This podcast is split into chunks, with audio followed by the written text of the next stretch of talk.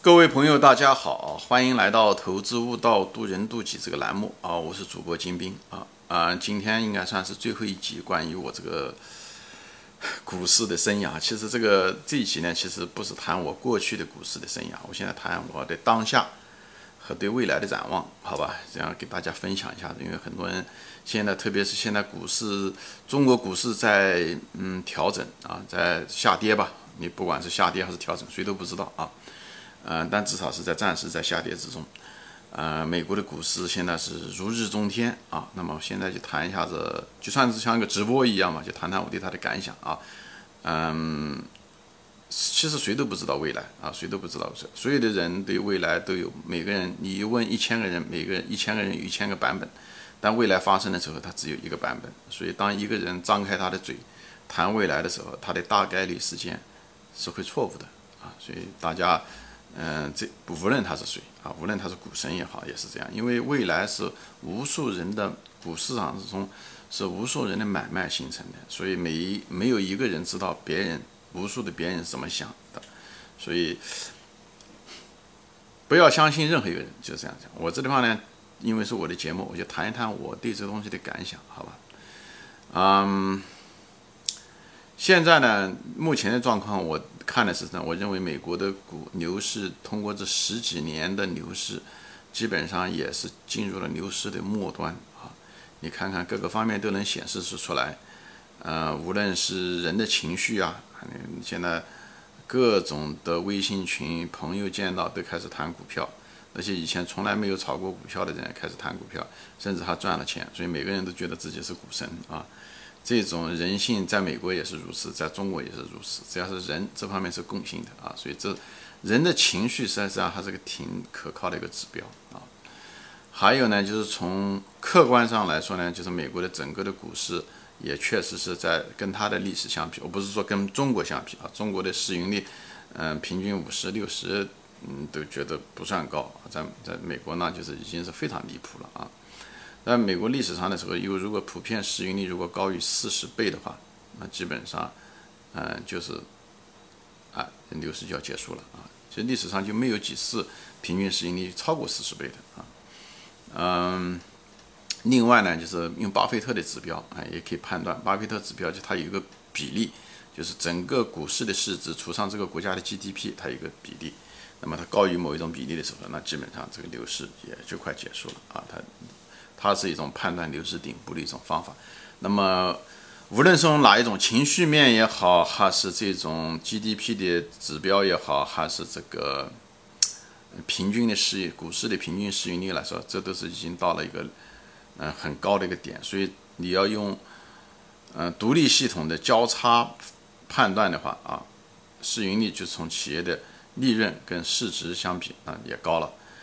那么你从市值跟这个国家的 GDP 来比较，就从资产的被高估的角度来说，它也高了。那么从人的情绪面来说，它也高了。这是三个相对独立的子系统嘛，都指向同一个目标，就是说它高了。那么高的结果，它可能就会掉下来，只是不知道什么时候掉下来，我也不知道，我也没办法猜那个顶，因为顶是无法猜测的，因为那个只是说大概率上面它是要到头了，因为顶是取决于人们的疯狂程度。就是，特别是那最最后那一批，也是最愚蠢的那帮股市参与者的疯狂的程度啊，啊，所以我认为美国的牛市呢，是十几年以后基本上是快顶了。那作为一个投资者来说，我应该怎么样子去，嗯，处理做我的资产的配置，对不对？当然了，最理想的像巴菲特那样子，他买的股票是穿越牛熊，他不判断牛市和熊市。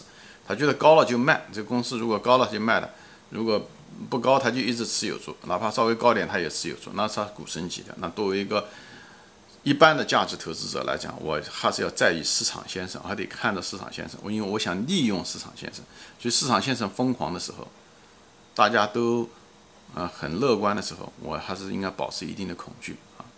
所以呢，我是想利用这个，所以在这种情况下的时候，我就不断的在减仓美股啊。不断的在减仓美股，为什么要减仓？那么原因是不仅仅是你担心股票下跌，你资金会损失，最主要的还有另外一个最主要的目的是什么呢？你只有减仓，你才能把你的资金释放出来。只有在你释放出来的时候，那么股市真的出现了暴跌，像当年的互联网的泡沫暴跌后的熊市，造就了后来亚马逊能涨很多倍，网易涨很多倍一样的。所以，我你没有资金，那么到了熊市的时候，你所有的东西都在配在套在里面，那么再大的机会都不是你的机会，对吧？就像次贷危机啊，十二年前美国的次贷危机是一样的一个结果啊，当。银行股跌得那么低，你没有钱，那么这个机会跟你没有半毛钱关系。这就为什么在高位要卖掉的两个最主要的原因：一，你想兑现你的筹码，不减少下跌的风险；第二，也是更重要的原因，我认为比第一个原因可能更重要，就释放你的资金。就对于普通的投资者，当然那些经理人他不在乎，对不对？他到熊市的时候，像宁愿他可以到熊市的时候，他可以。嗯，筹集资金啊，他可以募集资金啊，那是不一样。那作为个人投资者，你如果嗯想卖，你你如果有房产也可以在熊市的时候，你可以卖掉几部房产，嗯，拿到钱也可以啊。那么我的方法呢，就是卖掉一部分啊，这已经风险已经挺高的了，已经十几年的牛市了啊，无论情绪面也好。企业的这个估值也好，各个方面都高了，那这时候我就该卖掉它，以后把这些资金放在那等待，就像巴菲特先生一样，巴菲特也有这个习惯，他留有大量的资金，他像一个秃鹰一样的在沙滩上在等着退潮，以后把那些尸体一个个的捡就吃掉，以后壮大自己啊，也是一样的，就买了一种便宜的公司啊，所以，呃，这是我对美国牛市的看法。那么中国的。呃，市场是什么样的？我认为中国的市场，A 股市场呢还是高估啊，A 股市场就一直高估，就从来没有低估过，哪怕在熊市的时候，它没有按照美国的标准，它也没有被低估过啊。它普遍高估，特别是创业板啊，市市盈率很高，但是它也有一块也很低估，像银行股，它就在账面上看了是挺低估的，但是它是不是真正的低估啊？那后面的那些风险，我专门有一系列节目谈到银行股，认为银行股。啊，有可能会涨啊！如果大家情绪如果那乐观的话，它会涨，大家都买。但是银行股同时有一个非常潜大的风险，就是债务危机。好，我认为债务危机是悬在我们身嗯中国的这个达摩事件啊，就包括在美国也是一样的。美国的已经印了这么多钱，那么廉价的，嗯，那么多人借了那么多债，都是非常廉价的债。一旦利率上升的时候，大家有可能很多有些弱的公司就撑不住。啊，他还不起账，这时候，因为这个银行债务都是传导性很强的啊。本来一家公司没事，但是因为他贷出去的款，那个对方还不起，突然之间他就有事了。美国的次贷危机就这么样一层层的坍塌下来的啊。所以呢，因为大家又都用了杠杆，所以这很危险。债务危机会因为它的高杠杆和传导性很强，会从一个公司传导到另外一家公司，从一个银行传导到另外一个银行。从，所以从一个国家会传导到另外一个国家，所以中国债务危机更是如此了。中国的债务危机，嗯，个人借了很多钱，很多房贷，对不对？以后很多消费贷，特别是零零后、九零后借了，嗯，信用卡很多钱，或者是借，嗯，阿里巴巴的，对吧？蚂蚁金服的这个借呗，对不对？这些债很多啊，消费贷很多，以后企业呢又有很多。贷款经营，所以中国的企业这高杠杆率很高，而且很多企业都不赚钱，所以入不敷出啊，所以这就是为什么很多借债啊、债券啊都是开始暴雷，也就不奇怪了。你经济不好，企业不赚钱，最后拖到最后的时候，虽然可以用新债还旧债啊，玩这些呃庞氏骗局的这个游戏，但是迟早有一天银行也会嗯不愿意做这件事情，那么就开始暴雷啊。这是一方面，那么政府地方上面其实也有一堆问题，接了很多城投啊、基建啊，做了很多面子工程啊，也也有投资了很多的项目，这些钱能不能够都收得回来？这也是政府借债也是这个比例也是很大的啊。嗯，各级地方政府啊，主要是地方政府，还有就是一大块就是房地产啊，房地产也是一个悬在这个。也是债务危机爆发的另外一个导火索。你看看，一个就像一个债务危机，就像一个什么呢？就像一个火药火药库一样的。你现在有五六个导火索都摆在那个地方，不是一个导火索，是五六个。消费贷款大家都用了杠杆，以后居民的按揭啊，居民的按揭那还好一点。但是如果经济就业不好，大家防断供，那也是个大问题。就像美国当年的次贷危机一样的，这个东西是牵一发而动全身，对吧？这是另外一个导火索，就是消费贷，还有就是房地产贷，对不对？房地产的公司都是高杠杆，恒大也好，很多公司哦，我就这地方就不想得罪人讲这些东西。那么还有就是企业的，很多企业都用了大量的杠杆，所以现在。很多理财产品开始暴雷也是这样的，都是企业的很多债务啊，都都是需要都要暴雷，嗯，以后地方债等等这些东西。那么五六个导火索，只要有一个点着了，我也不知道谁先点着，我也不知道。但是火药桶在那个地方却是实实在在的，因为都是高杠杆率，传导性很强，啊，这是火药库的一个特点啊，而且杠杆性很差，就是说明它这个火药味火药储存的很足啊，就等着点。那美国也是一样，美国也是这最近这个二十年嘛，其实一直不断的在，你像 QE 也好这些东西，所以借了很多钱，也是杠杆，所以他们怎么样的爆发，我们也不知道。所以任何一个地方的爆发，任何一个国家的爆发，都会触发另外一个国家的爆发，就不说是爆发了，就是美国现在要把利率提高，都会导致很多国家债务危机会发生。那么现在土耳其已经在发生了，它最弱的，所以。一个债务危机爆发的时候，往往是从最弱的开始。那么最弱的，它如果跟外面没有太多的连接，也还好。我就不知道土耳其跟外面的连接多少银行借钱给他，呃，特别是欧洲的那帮银行，你没有借钱给他。如果借钱给他，会引爆欧洲的银行，那么欧洲的银行的引爆，有可能引爆美国的银行，甚至怎么样啊？当年的时候，平安银行就在欧洲买了那家银行，对不对？亏了很多钱，上百亿，对不对？都是。嗯，血淋淋的例子啊，所以大家就是对这个人就是不见棺材不流泪啊，所以没发生的时候觉得没事啊，就像地震一样的啊，就有一种疲劳感，天天喊狼来了，狼来了，这个狼没来的觉得无所谓，就像中国的房地产一样的，所以人就是不见棺材不流泪。但是发生的时候的时候，很多事后诸葛亮的人就会出来说，哦，我说过这个，我说过那个，所以这个债务危机。我个人认为是整个世界，也是中国面临的一个很大的一个雷啊。这个，但是它什么时候发生，我也不知道啊，我也不知道，因为这种东西是个偶然，就像那个导火索一样的，它被点燃是一个偶然啊，就是你不知道它什么时候，就时间性我们无法知道，因为往往触发它也是个很偶然的时间。但是中国另外一方面呢，它流势有可能会起来，因为发了那么多钞票。啊，发了那么多钞票，而且有些钱很可能从房地产会流出来，等等这些东西。而且中国有些股市嗯行业已经走了牛市了，像那种医药业啊，对不对？像片仔癀也好，茅台也好，这种消费他们已经走了牛市了。虽然中国长期的总体牛市不涨，因为总体的市盈率过高，所以这就是为什么中国一直没有牛市的原因就在这地方。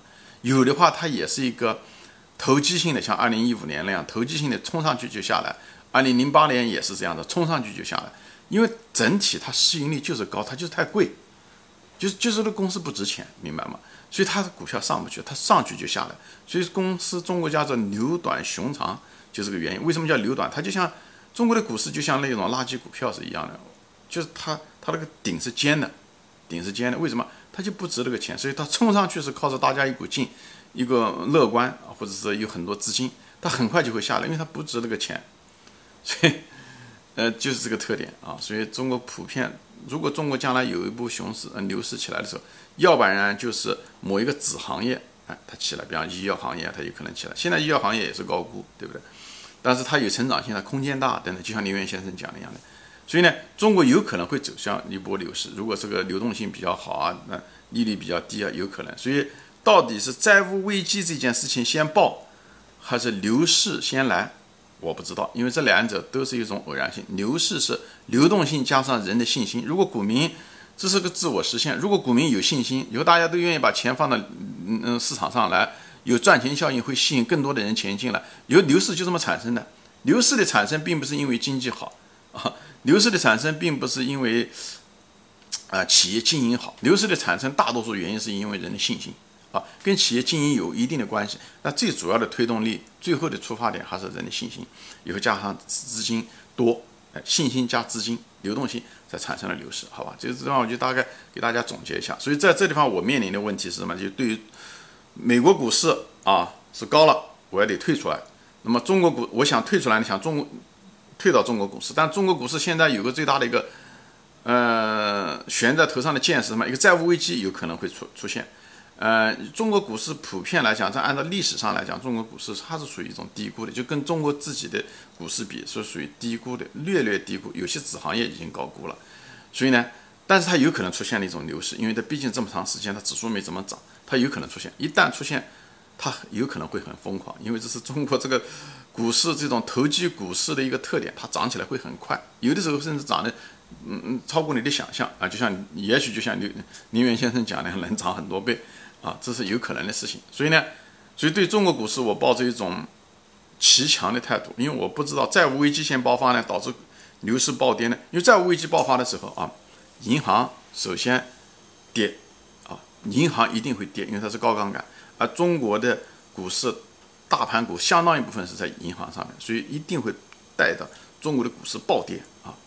嗯，如果我是说如果发生，而且银行它要它要暴跌的时候，它要想。得到他的准备金的时候，他又到会到市场上卖他的股票来拿现金，所以又造成股市的暴跌。所以这种情况下，一旦债务危机发生，股市是肯定暴跌啊，只是暴跌到什么样程度取决于人们的恐慌程度。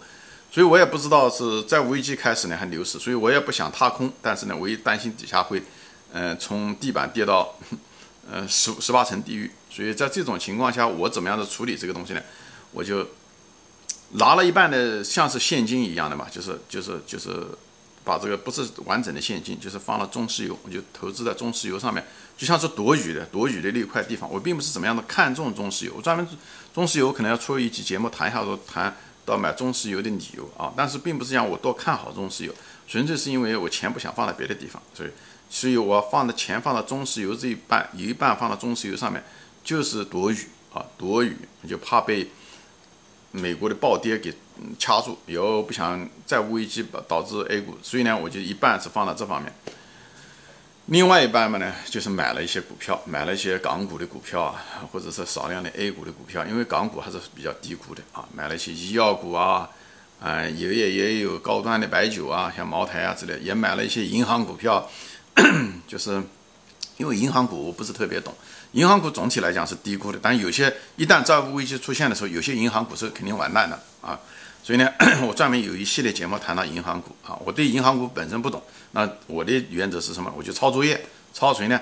抄我最尊敬的那位先生，我一直没谈的就李路先生，他最近买了这个中国邮政储蓄银行啊，他的那个邮政储蓄银行的那个资产挺好的，那就是嗯，基本上杠杆率也不是那么高，而且人们都是老百姓借钱存钱，所以呢。它的那种抗风险程程度很高，人家还债的能力比较强，所以在这种情况下，啊，我就买了。以后万一要是股票跌的时候，我就可以把中石油卖掉。也许中石油跌，但是它跌的不会那么大，因为我专门有些节目我会谈到，以后把这些钱释放出来，买了些更低的、跌的更厉害的、价值更高的，或者是茅台啊，或者是医药股啊。如果真的出现了暴雷的情况啊，债务危机，那么我就会挣很多钱。如果是牛市来了，我那我手上也有这些医药股、茅台股，我也可以挣很多钱。所以我是一颗红心，两种准备啊，呃，我不管它未来发生什么，好吧？祝大家快乐投资，投资快乐。好，这个节目就说完了啊。